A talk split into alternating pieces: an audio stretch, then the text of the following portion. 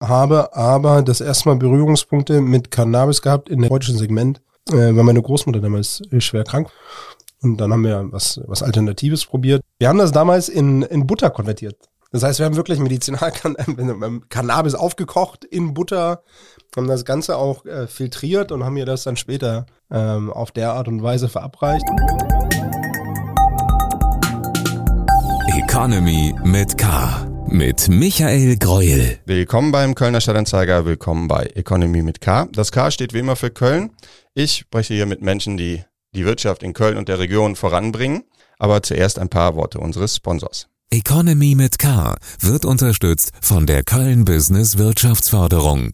Die Köln Business Wirtschaftsförderung ist erste Ansprechpartnerin für Unternehmen in Köln.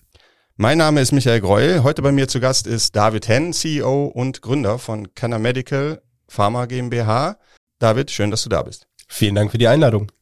Ja, Canna Medical Pharma, ähm, der Name gibt schon ein paar Hinweise, worum es bei euch geht, aber vielleicht kannst du in einigen wenigen Sätzen, wir werden nachher, nachher noch ins Detail kommen, mal erklären, worum es bei euch geht. Ja, wir sind einer der größten Lieferanten für Medizinalcannabis in Deutschland. Das bedeutet, wir äh, importieren Rohware aus äh, vier Kontinenten, bringen die nach Deutschland, äh, machen eine Primär-, Sekundärverpackung, machen eine machen weiterverarbeitende Schritte und äh, beliefern in Deutschland mittlerweile circa 2000 Apotheken monatlich wiederkehrend und haben damit einen Marktanteil äh, am deutschen Medizinalcannabismarkt ungefähr von ein Drittel. Ja, Medizinalcannabis, kannst du vielleicht nochmal kurz erklären? Gerne. Du kannst äh, Medizinalcannabis seit 2017 auf ähm, einem ähm, Betäubungsmittelrezept erhalten. Das heißt, wenn du eine schwere Erkrankung hast, äh, und das sind mittlerweile immerhin 81, die zugelassen sind, die meisten Indikationen sind für äh, die Schmerztherapie, aber auch neuroleptische Erkrankungen ähm, haben eine, eine besondere Bedeutung in der äh, Therapie mit Medizinalcannabis und ist damit äh, ja in den letzten sechs Jahren eines der gängigen äh, Behandlungsoptionen äh, zu einer der, der, der gängigen Behandlungsoptionen im, äh, im deutschen äh, Medizinalbereich geworden. Welche Erkrankungen sind das? Kannst du ein Beispiel nennen, die, wo äh, Cannabis zum Einsatz kommt? Ja, du hast ähm, Schmerzen ganz klar mit 70 Prozent die größte Indikation für, ähm, für Cannabis. Dann hast du neuroleptische Erkrankungen, äh, du hast Epilepsie, du hast Tourette. Du hast halt den Vorteil, dass Cannabis an die körpereigenen Cannabinoid-Andockstellen andocken kann und damit ein viel breiteres Wirkstoff, äh, Wirkspektrum hat als die äh, üblichen äh, synthetischen Arzneimittel, die auf dem, auf dem Markt sind. Und wie wird das eingenommen? Ähm, tatsächlich über die äh, orale Absorption. Das heißt, wir haben auch die, diese klassische äh, Möglichkeit, Cannabis zu verdampfen äh, in Form eines Vaporisators. Es gibt aber auch Patienten, die sich eben einer traditionellen Darreichungsform bedienen. Das heißt wirklich faktisch auch den, den Joint rollen. Wir haben äh, Extrakte auf dem Markt, die man äh, oral absorbieren kann. Das ist natürlich besonders bei Patienten, im äh, Palliativbereich äh, äh, eine hervorragende Möglichkeit, aber auch bei, bei Epilepsiepatienten, die eben nicht einfach inhalieren können, sondern auch eine ähm, auf, auf eine ähm, auf Dritte und angewiesen sind während eines Anfalls. Ähm, wir entwickeln ein Fertigarzneimittel seit einiger Zeit. Das ist ein, äh, ein Patch, für den wir jetzt gerade ein EU-weites Patent erhalten haben, haben äh, in die Arzneimittelforschung investiert und werden damit auch das erste Fertigarzneimittel auf den Markt bringen. Das ist bedeutend. Ich kann da nachher nochmal später darauf eingehen. Cannabis ist ein Rezepturarzneimittel. Das heißt, der äh, Apotheker muss einen weiterverarbeitenden Schritt machen vor der Abgabe von Medizinalcannabis. In dem deutschen Fall ist das eine Identitätsprüfung und auch eine, äh, eine Umverpackung bei einem Fertigarzneimittel, das ist das, was du auch kennst von der, von der Ibuprofen aus der Apotheke. Du hast eine fertige Packung, du hast eine äh, fertige ähm, Therapieeinheit, die du, die du erhältst. Setzt aber voraus, dass du in klinische Forschung und Studien entwickelst, das machen, investierst, das machen wir jetzt. Wird aber noch ungefähr fünf bis sechs Jahre dauern, bis es auf den Markt kommt. Okay. Ja, da können wir gleich gerne nochmal drüber äh, etwas detaillierter sprechen. Ähm, du hast eben schon gesagt, seit 2007 gibt es die Möglichkeit, Medizinalcannabis. 17. 17, 2017 mhm. natürlich. Ähm, also es ist noch ein relativ junger Bereich. Ähm, und du bist jetzt auch nicht unbedingt äh, direkt aus der Branche, sondern bist, glaube ich, Banker, wenn ich das richtig äh, mitbekommen habe. Wie, wie bist du zum Bereich Cannabis gekommen? Ich glaube, deine Oma hat da eine Rolle gespielt, wenn ich das richtig im Kopf habe. Ja. Also ich bin äh, tatsächlich gelernter Bankkaufmann. Ich habe einen Abschluss gemacht in, ähm, Financial Management. Äh, später auch hier in Köln, so bin ich nach, nach Köln gekommen, 2010. Ähm, habe aber das erste Mal Berührungspunkte mit Cannabis gehabt in der therapeutischen, äh, in, in einem therapeutischen Segment, äh, weil meine Großmutter damals schwer krank war, die hat Rheuma gehabt, die hat keine Bandscheiben mehr gehabt, äh, Arthrose in den Gelenken, hat über viele Jahre Oxycodon genommen, äh, zwangsläufig eben zur, zur Schmerztherapie. Und wir haben, ähm, sie hat aber auch nach über zehn Jahren Oxycodon-Therapie auch damit zu kämpfen gehabt, dass sie eben Begleiteffekte hatte. Die Nieren wollen nicht mehr so, die Leber wollen nicht, will nicht mehr so. Du hast äh, Schlafstörungen äh, gehabt, du hast kribbelnde Beine gehabt. Und dann haben wir was, was Alternatives probiert. Das war äh, zu dem Zeitpunkt äh, auch äh, etwas, was, was ihre Lebensqualität wieder, wieder erhoben hat. Und damit war auch klar, dass es ein, was jedenfalls für mich so ein Aha-Moment, war auch klar, dass es eine ähm, Möglichkeit gibt, mit Medizinalcannabis auch ein ganz neues Behandlungsspektrum zu öffnen. Und was hast du gemacht? Erklär mal kurz. ähm, wir haben das damals in, in Butter konvertiert. Das heißt, wir haben wirklich Medizinalcannabis aufgekocht in Butter, haben das Ganze auch äh, filtriert und haben mir das dann später ähm, auf der Art und Weise verabreicht. Was ich zu dem Zeitpunkt nicht wusste, das dauert eine Weile, bis das wirkt. Ne? Also das ist bei der Dosierung nicht ganz so einfach gewesen. Die hat auch eine Weile geschlafen danach, aber es ging ihr super, weil sie okay. hat immerhin geschlafen. Aber äh, wusste sie davon? Sie wusste davon, ja, ja. Klar. Ja, okay, gut. Und es hat geholfen. Und dann ähm, hast du gesagt, okay, das ist etwas, was auch anderen äh, vielleicht helfen kann und ähm, hast eine Idee entwickelt? Ähm, dann haben wir als allererstes mal die, äh, die Canna Medical gegründet, 2016 im, im November.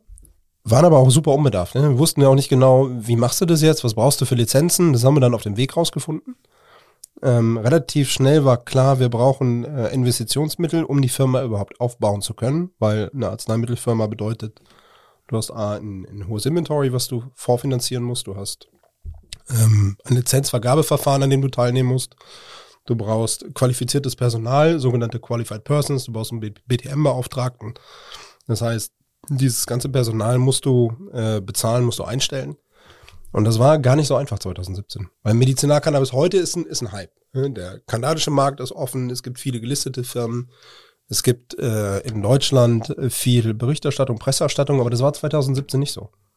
Und du hast äh, die äh, Komplexität gehabt, dass du on top viele Fonds hast, die äh, diesen, diesen Devil-Ausschluss haben.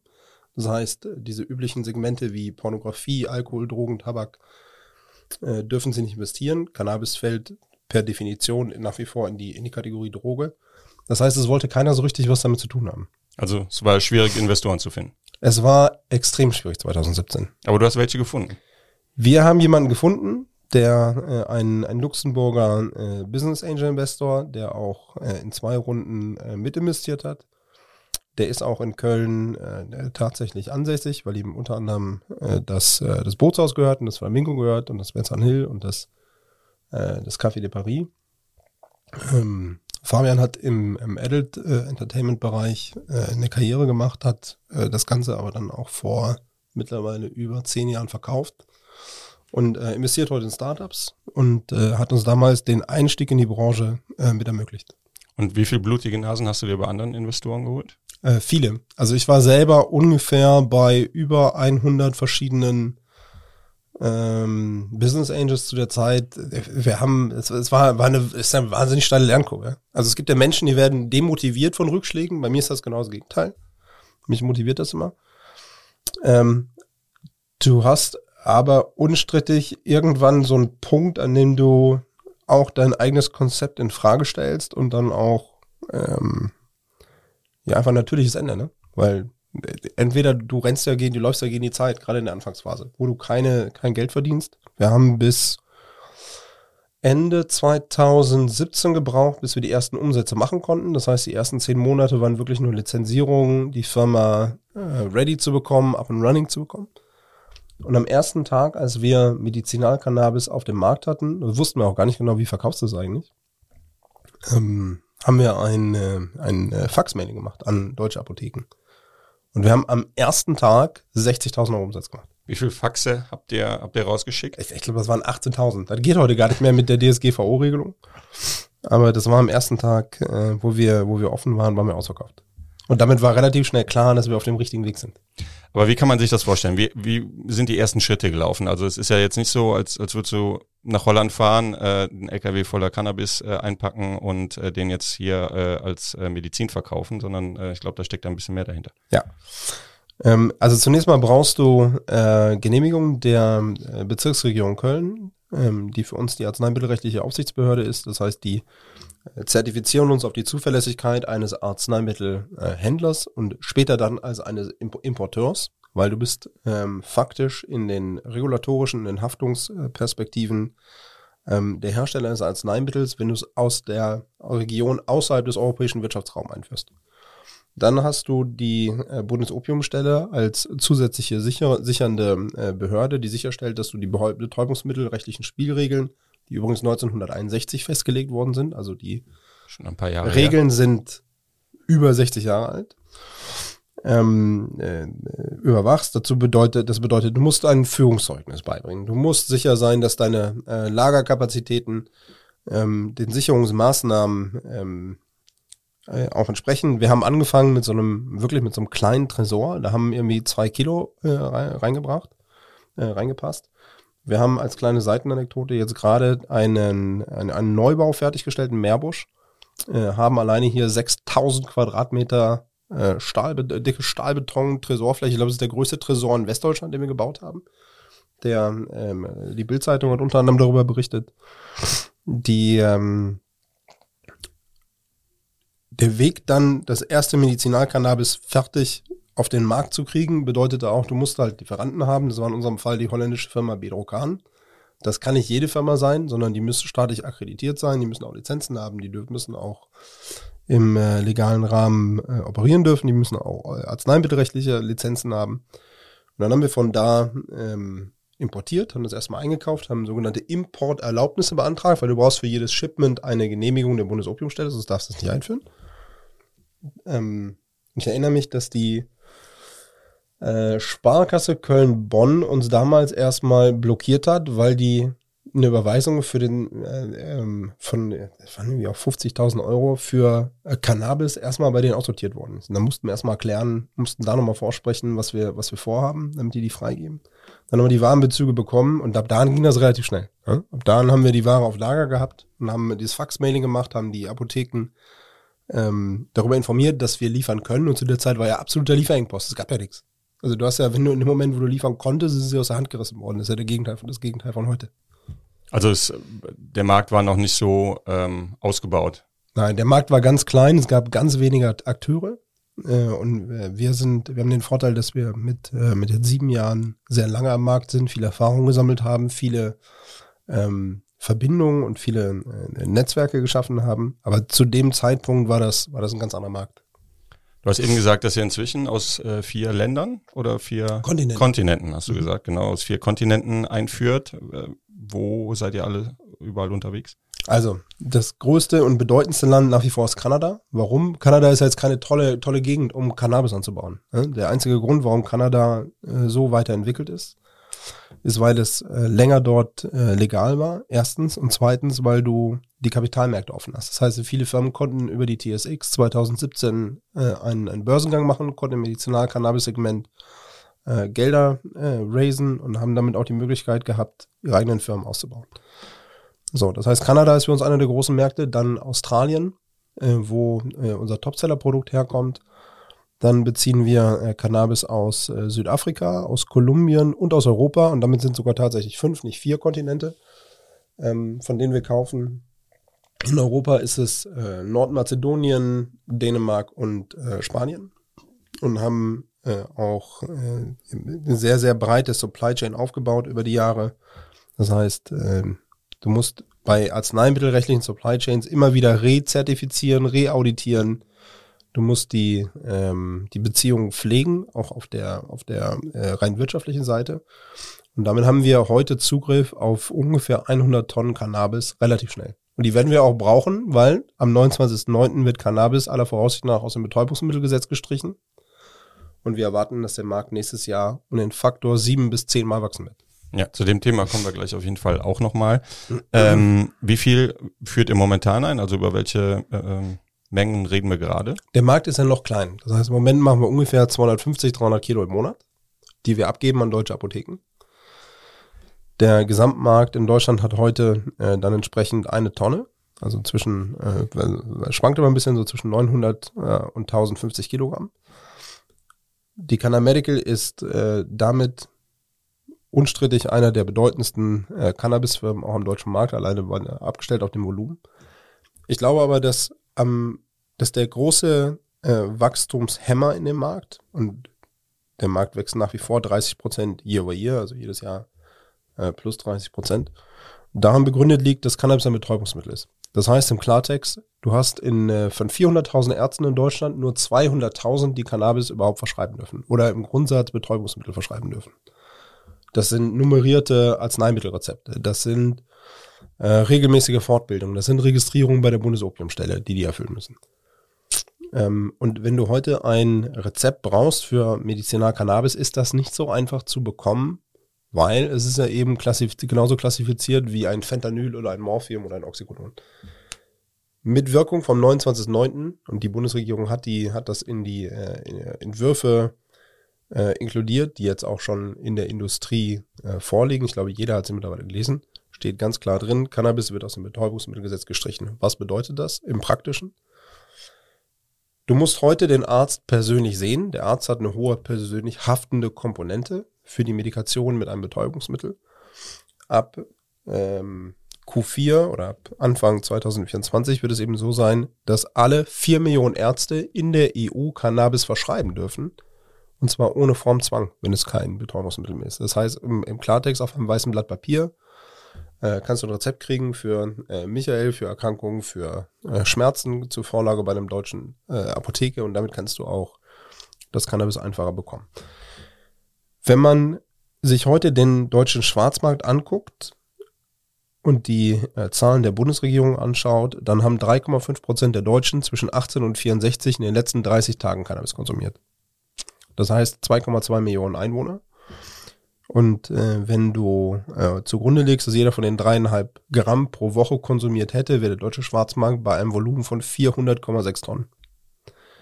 Wenn du auf der anderen Seite die Zahl vom Retox-Bericht nimmst und schaust, dass 2021 7511 Kilogramm beschlagnahmt worden sind, du unterstellst, dass jeder ein Hundertste, der mit äh, Cannabis zu tun hatte, äh, erwischt worden wäre, wer, wer ist irgendwo diese Bandbreite zwischen 400 bis 750 Tonnen. Ich würde für den Moment mal bei den 400 Tonnen bleiben als unteres Ende und unterstellen, dass bis zu 15 Prozent in den äh, legalen Markt gehen, in, äh, gehen würden. Warum? Cannabis kostet heute 10,20 Euro am äh, deutschen Schwarzmarkt. Medizinar-Cannabis äh, bekommst du bereits für 7 bis 8 Euro in der deutschen Apotheke. Das heißt, du hast ein sauberes Produkt, du weißt genau, was du bekommst, du weißt genau, welche Strains du bekommst. Äh, es ist getestet, es ist freigegeben, es ist aus einer kontrollierten Lieferkette. Du hast aber unstrittig im Schwarzmarkt einen großen Anteil an Patienten, die sich selber therapieren.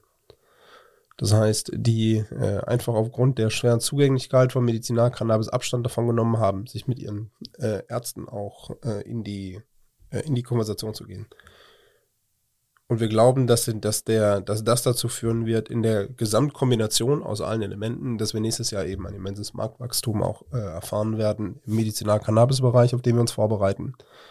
Und äh, entsprechend bereiten wir die Cannamedica im, äh, im Moment darauf vor, dass sie bis zu drei Tonnen pro Monat in den Markt bringen wird.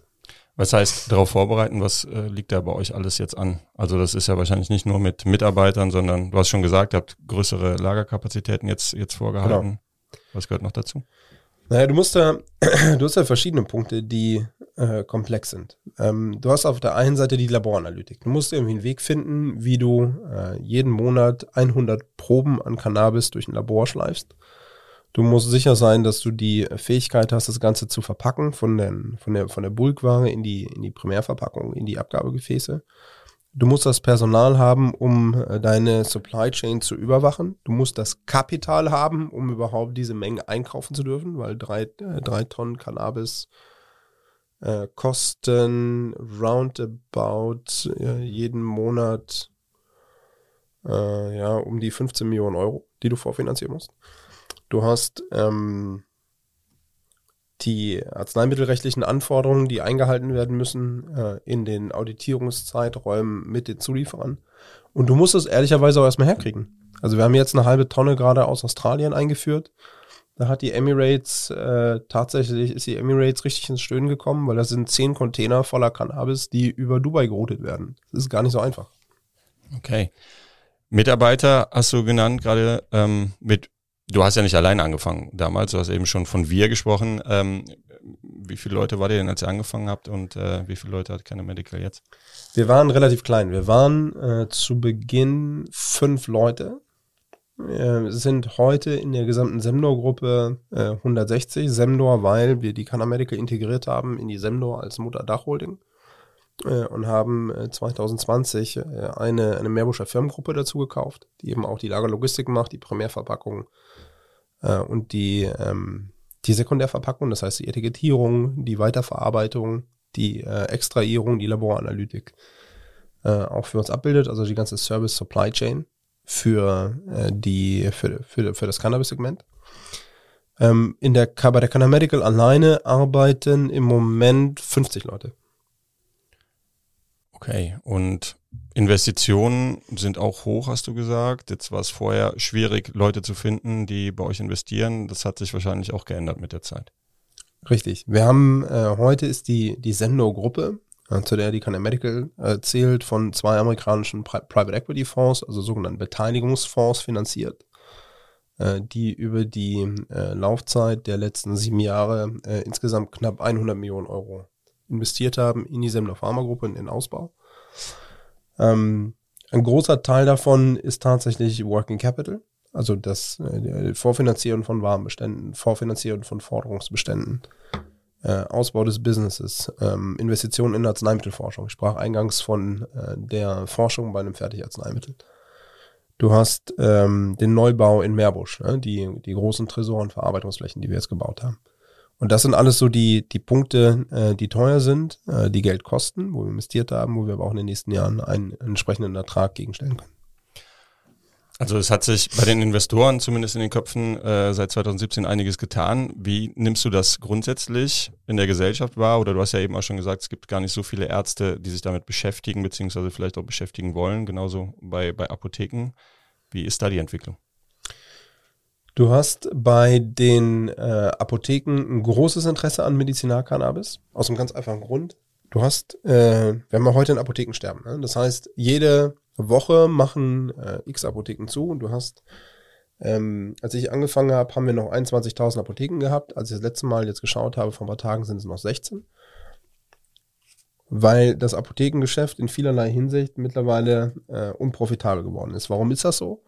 Weil wir versuchen, die äh, Einsparungen im Gesundheitssektor eben auch auf die Pharmaindustrie und auf die Apotheken abzuwälzen. Die deutschen Krankenkassen werden unstrittig dieses Jahr einen, einen Finanzierungsgap haben von 14 Milliarden, äh, was zum Teil über den Steuerzahler gedeckt wird, aber auch, äh, wo wir auch versuchen, über die ähm, Einsparungen im Krankenkassensystem, im, im, im ähm, Medizinalversorgungssystem auch ähm, Preise zu drücken. Das heißt, eine normale Apotheke heute ist nicht mehr profitabel. Diese, diese Idee, dass ein Apotheker äh, zu Wohlstand kommt, weil er eine Apotheke betreibt, die, die Zeit ist lange vorbei.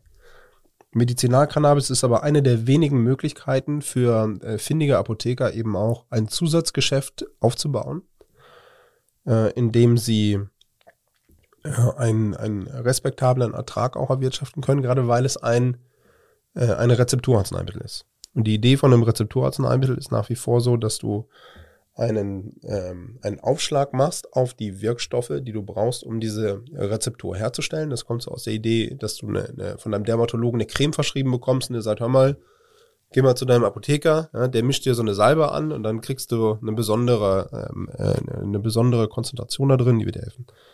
Bei Medizinalcannabis ist es so, dass die äh, Apotheker eine äh, Identitätsprüfung machen müssen, auch eine, ähm, eine Umverpackung machen müssen äh, mit dem sie äh, das Produkt dann, bevor sie dieses Produkt auch auf den Markt bringen, äh, bringen können, sind äh, beruht auf regulatorischen Gesichtspunkten, die eingehalten werden müssen, weil wir keine klinischen Studien haben, die normalerweise dem normalen Pfad folgen würden für ähm, eine, eine Zulassung von einem Arzneimittel.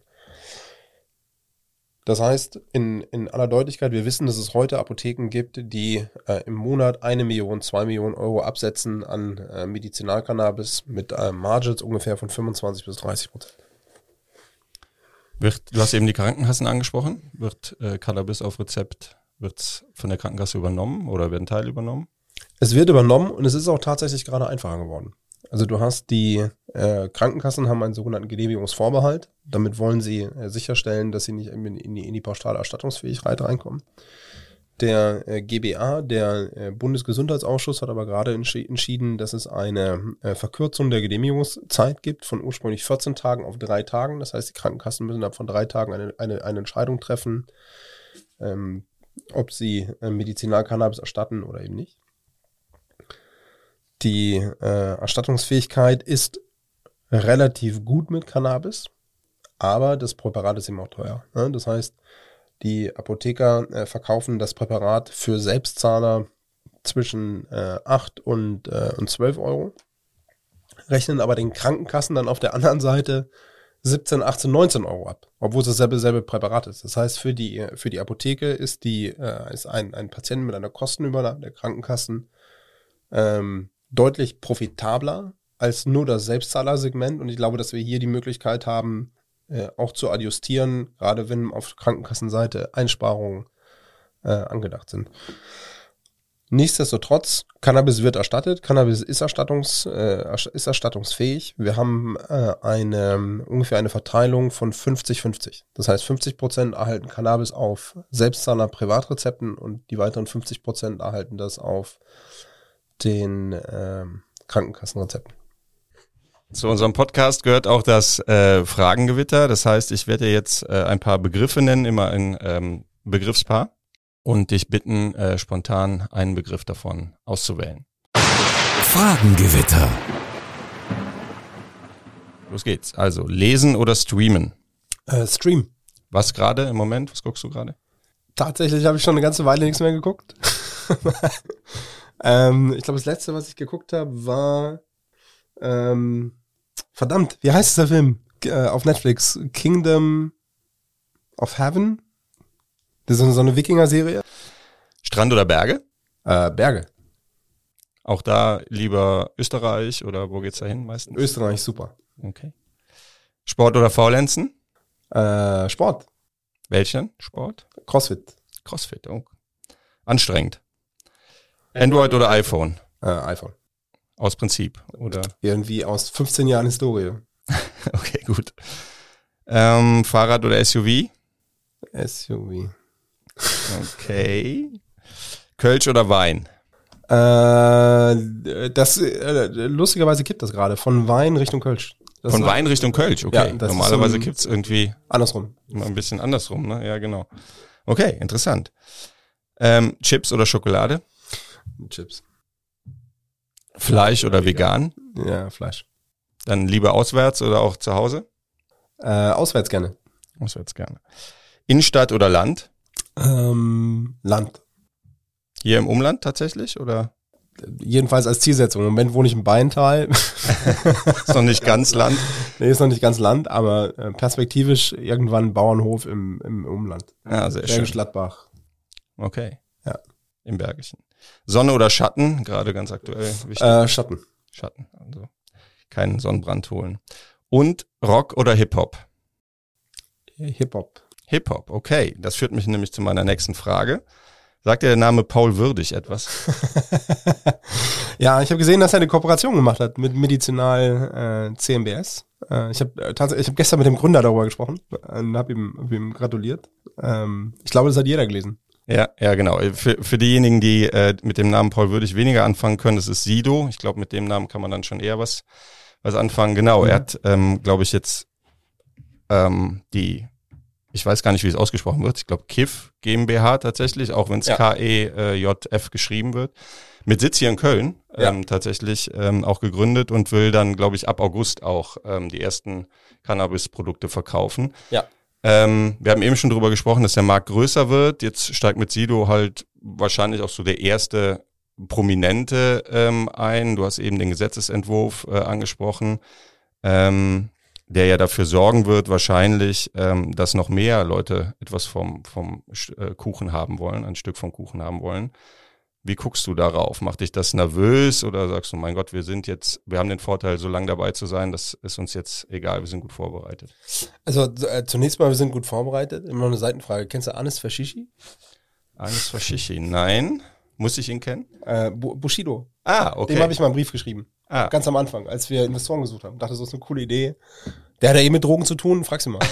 Jedenfalls okay. rappt er darüber, äh, aber der hat nie geantwortet. Er hat nie geantwortet, ja, okay. Nee. aber, aber wenn, wenn er das hört, er kann sich jetzt mal melden. also, es, du, Frage war, nervös oder nicht nervös oder ähm, beziehungsweise wie ähm, siehst du siehst du die Lage, wenn Überhaupt sich jetzt nicht. mehr also auf hast, den Markt stürzen? Du hast Medizinal, äh, im, Medizinalcannabis mittlerweile 80 Firmen. Ja? Das heißt, äh, es gibt äh, einen, einen starken Wettbewerb. Du hast heute den Marktanteil, der nach wie vor 80 Prozent des Marktes liegen weiterhin bei fünf Firmen. Nichtsdestotrotz sollte man Wettbewerb aber auch nicht unterschätzen. Es gibt viele Firmen, die hervorragende Produkte rausgebracht haben, äh, die haben ähm, es geschafft, auch schneller zu wachsen, als wir das, als wir das erwartet haben. Aber ich glaube, dass Wettbewerb immer gut ist fürs Geschäft. Und es gibt immer eine, eine breite ähm, äh, Zielgruppe äh, auf dem Markt. Wir sehen, dass eine durchschnittliche Apotheke, die im Cannabis-Segment heute äh, zu Hause ist, äh, ungefähr 100 bis 150 ähm, Strains auch vorrätig hat, unterschiedlicher Brands. Wir haben ein sehr breites Portfolio. Wir haben äh, im Moment äh, 16 Strains auf dem Markt. Es werden 44 werden bis zum Ende des Jahres. Ähm, aber äh, per se glaube ich, dass viele Firmen auch wieder verschwinden werden. Ähm, weil es eben ein, weil, weil es eben ein extrem schwieriges Geschäft ist. Ich glaube aber, dass ähm, Brands, die äh, wie in dem Fall mit, äh, mit Paul Würdig und der Medizinalcannabis ähm, äh, GmbH ähm, tatsächlich eine Zielgruppe haben, weil sie sie einfach mitbringen. Das ist das tatsächlich das erste Mal, dass wir eine, eine Persönlichkeit haben, ähm, die ihre eigene Marke äh, in Deutschland auf den Markt gebracht hat. Es gibt auch äh, einige äh, Prominenz, die investiert hat in, äh, in deutsche Firmen. Ich glaube in der in, in Berlin, äh, Berliner Startups. Äh, ich habe was von Moritz Bleibtreu vor kurzem gelesen. Ich habe was von äh, deutschen Comedians gelesen, die investiert sind. Ich glaube, Heidi Klum ist mittlerweile auch äh, Gesellschafterin bei einer Berliner Firma. Also es ist nicht das allererste Mal, dass deutsche Prominenz sich auch dem, dem Thema zuwendet. Ähm, aber es ist mit Sicherheit einer der spannenderen ähm, Wege, wie das jetzt auf den Markt kommt. Du hast äh, eben gesagt, es ist ein schwieriges Geschäft. Ähm, die Debatte um die Legalisierung, äh, die gibt's ja jetzt auch schon schon seit einiger Zeit. Da ist, glaube ich, auch die ein oder andere Gründung schon ähm, quasi äh, über die Wupper gegangen, wie man so schön sagt, weil man äh, gehofft hat oder spekuliert hat, dass die Legalisierung früher kommt. Gab es bei dir auch einen Zeitpunkt, äh, wo du gesagt hast, okay, jetzt muss langsam mal was passieren? Ähm, oder sagst du, okay, nee, das Geschäft so wie es jetzt ist, ähm, ist profitabel und das funktioniert auch so? Also für uns ist das Geschäft okay. Wir sind äh, profitabel seit 18 Monaten, sind aber damit die Ausnahme im Cannabis-Bereich. Ne? Viele Firmen haben wahnsinnig viel äh, Kapital äh, erhalten in den letzten Jahren und haben das auch ähm, nicht immer klug investiert. Ähm, die Anzahl der Firmen, die in Deutschland im Cannabis-Bereich wirklich Geld verdienen, ist wahrscheinlich ein sehr, sehr kleiner, konzentrierter Kreis. Ähm, wir gehören auch, wir gehören aktuell dazu und wir gehören auch weiterhin dazu. Ähm, letztendlich ist es aber immer die Frage, wie betreibst du ein Geschäft? Ja? Und eigentlich ist es nichts anderes als jedes mittelständische Geschäft auch. Du hast eine, eine operative Margin, aus der du einen Deckungsbeitrag erwirtschaftest und du hast einen Kostenblock und wenn die nicht im Einklang sind, ähm, dann äh, zerrst du von deinen Reserven und die haben irgendwann natürliches Ende. Das ist einigen Firmen dieses Jahr schon passiert. Äh, ich glaube, dass die ähm, dass die Marktbereinigung äh, auch unausweichlich ist, aber mit der Perspektive auf eine, äh, auf eine Entschärfung der Medizinalcannabis-Gesetze wird auch wieder Kapital in den, in, den deutschen äh, Cannabis-Bereich äh, investiert werden. Und das mischt dann üblicherweise auch die Karten nochmal neu. Mhm. Klar hast du aber als Firma, die heute profitabel ist, einfach nicht diesen, äh, diesen Fundraising-Druck. Und für die Zukunft? Was, was bedeutet das? Also ihr wollt mehr wachsen, äh, höre ich daraus. Ähm, als Gründer kann man ja verschiedene Strategien verfolgen, irgendwann Exit oder Börse.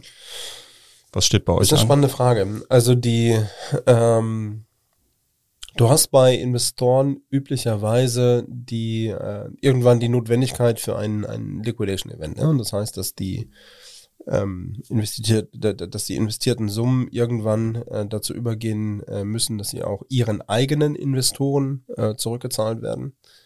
Ähm, bei uns ist das noch ein paar Jahre weg. Also wir haben äh, in jedem Fall die nächsten sechs Jahre keine, äh, keine Notwendigkeit für ein Liquidation-Event. Ähm, nichtsdestotrotz gucken wir uns aber auch immer wieder an, ob es Möglichkeiten gibt für IPOs, ob es Möglichkeiten gibt für ähm, sinnvolle strategische Zukäufe äh, oder auch äh, grundsätzlich Exits, sollten sie kommen, werden wir uns die angucken. Wir suchen aber nicht aktiv danach. Und das Thema Börse, ist das eins für euch? Kann interessant sein. Generell sind die Kapitalmärkte aber momentan ähm, in einer äh, nicht so äh, spannenden Umfeld. Wir haben erhöhte Leitzinsen. Kapital ist nicht mehr so günstig. Ähm, es gibt in diesem Jahr nahezu keinen erfolgreichen Börsengang eines einer, einer, einer Firma. Die meisten sind verschoben worden. Ähm, wir beobachten die Situation. Es ist durchaus denkbar, dass wir äh, die äh, Situation für einen Börsegang nächstes Jahr nochmal neu bewerten. Jetzt haben wir eben schon mal über Mitarbeiter gesprochen, dass ihr sie auch benötigt. Wie sieht das bei euch ähm, aus? Bekommt ihr die Fachkräfte, die ihr haben wollt? Deutschland hat ja da ein kleines Problem. Du hast äh, in Köln natürlich einen großen Vorteil. Ja? Du bist in einem sehr äh, einwohnerstarken Ballungsgebiet. Das heißt, du hast die, äh, den Zugang zu viel qualifiziertem Personal. Wir haben äh, die Firma Bayer in unmittelbarer Nähe in Leverkusen. Äh, wir haben im Ruhrgebiet eine der am stärksten äh, besiedelten äh, Metropolregionen. Entsprechend haben wir nie das Problem gehabt, Personal zu bekommen. Auf der anderen Seite ist das aber immer die Frage, wo du bist. Ne? Ich weiß, dass es, dass es Mitbewerber gibt, die ein ähnliches Geschäftsmodell verfolgen, die in Ostdeutschland sitzen oder im, ähm, im ähm, Berliner Raum, die da deutlich mehr Probleme haben. Für uns ist der Standort Köln äh, ein, ein großes Geschenk gewesen in vielerlei Hinsicht. Du hast eine wunderbare Infrastrukturanbindung, du hast den, ähm, den Flughafen in der Nähe, du hast eine gute äh, Anbindung mit, dem, mit der ICE-Sprinterstrecke. Wir haben auch Mitarbeiter, die äh, tatsächlich auch in Frankfurt leben. Wir haben in, ähm, im Düsseldorf einen internationalen Flughafen. Also für uns ist das ideal. Und kürzlich habt ihr für ein bisschen Aufsehen erregt mit einer Stellenausschreibung. Ihr habt ein Cannabis-Sommelier ähm, gesucht und ich habe äh, gesehen, ihr habt inzwischen auch einen gefunden, aber das ähm, da ist relativ viel Re äh, ähm, Resonanz drauf gekommen. Ne? Also wir waren, äh, wir, wir haben eine, äh, eine Stelle ausgeschrieben für einen äh, Product Expert, für einen Cannabis Sommelier, der uns äh, helfen sollte, unsere Produkte besser zu machen. Das heißt, die ähm, ähm, die richtigen Produkte auszuwählen. Ich habe gesagt, dass wir unsere, unsere Strains auf ähm, nahezu 50 ver, ver, erhöhen werden in den nächsten Wochen äh, und Monaten, aber das muss ja jemand auswählen. Ja, du musst gucken, sind die Produkte äh, gut genug angebaut? Ähm, entspricht das Trimming-Profil dem, was wir haben wollen? Wir wollen nur Produkte haben aus Hangdrying, dass eben auch die Terpene äh, in die äh, Medizinalcannabis-Blütenstand am Ende überführt. Das musst du kurz erklären. Ähm, du hast im, ähm, in der Cannabispflanze über 100 verschiedene Terpene. Die bekanntesten sind äh, THC und CBD. Das sind äh, diese zwei Bestandteile, äh, die jeder kennt. Das eine ist die psychosom äh, psychosomatische Komponente, das andere ist die ähm, ist die ist eher wirkt eher als Muskelrelaxanz. Und dann hast du daneben ja auch ähm, 98 weitere Terpene, Limonelle, ähm, Mekryle, die verschiedene Wirkungen haben, auch in den Körper ein, den eigenen äh, Andockstellen. Und wir haben äh, mit der Canna Medical eben ein äh, Kultivierungsverfahren entwickelt, was wir bei den Lohnherstellern auch implementieren. Uns gehören die Farben ja nicht selber, sondern wir suchen uns die besten äh, Partner auf internationaler Ebene und sagen denen dann, äh, wie sie Produkt äh, kultivieren sollen, wie sie das ähm, anbauen sollen, wie sie das vorbereiten äh, sollen und auch äh, nach welchen Spezifikationen sie das herstellen müssen. Und dazu zählt, dass wir ein sogenanntes Hang-Drying-Verfahren entwickelt haben. Das heißt, die Pflanzen werden am äh, Stiel äh, geschnitten und werden dann einige Tage kopfüber aufgehangen, damit eben auch der ganze äh, Saft aus den Stielen noch in den Blütenstand mitgeht. Ähm, dann haben wir ein äh, besonderes Trimming-Verfahren entwickelt. Das heißt, unsere, du kannst Pflanzen entweder äh, trimmen im, im Hand-Drying, Hand, äh, Hand-Trimming oder im, im Maschinentrimming. Ähm, kein Medical-Produkt wird immer nur äh, Hand-Trimming äh, durchlaufen, weil wir wollen eben, dass die äh, Patienten auch ein standardisiertes Produkt von uns erhalten, äh, was immer gleich gut ist. Ne? Wo du immer weißt, ich nehme kein Medical-Produkt einfach nur, weil das keine Überraschung ist, das ist immer gut und es ist immer, immer gleichwertig. Ähm, ja, das sind so die, die, die wesentlichen Punkte, womit wir sicherstellen, dass eben auch unser, unser äh, Produkt eine ähm, kontinuierliche Qualität aufweist. Und das ist jetzt auch die Aufgabe des Sommeliers. Das ist die Aufgabe äh, unter anderem des Sommeliers. Äh, der Sommelier selber hat ähm, ist ein, eine, eine bekannte äh, Persönlichkeit, die wir uns da am Ende auch ausgewählt haben, die sich äh, bei uns beworben hat. Ähm, als wir die Stelle ausgeschrieben haben, äh, war das tatsächlich für uns neu, weil wir vollkommen überrannt worden äh, sind mit der Stelle. Wir haben die, ähm, die Bildzeitung hat da relativ schnell darüber berichtet. Und dann hat das die British Sun aufgegriffen und plötzlich die Vancouver Sun und plötzlich die, der South, South African Johannesburg Herald und dann ging das durch die Welt.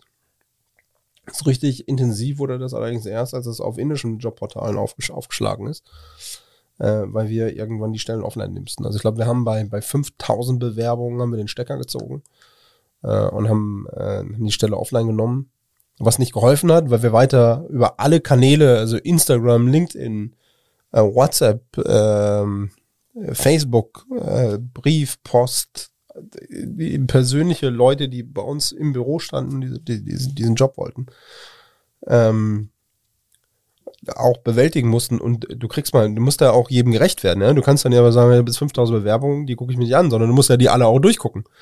Das heißt, unser äh, HR-Department haben wir äh, unfreiwillig lahmgelegt für drei Wochen.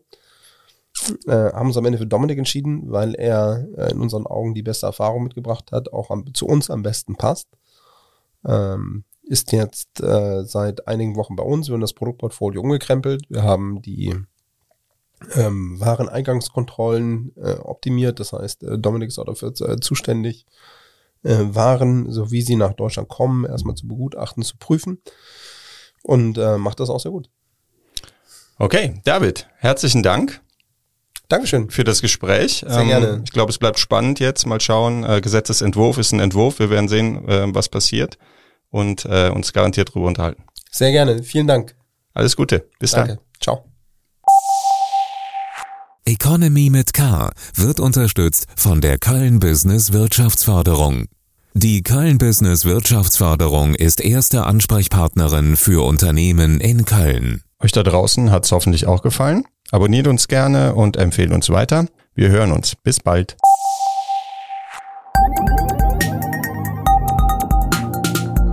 Economy mit K.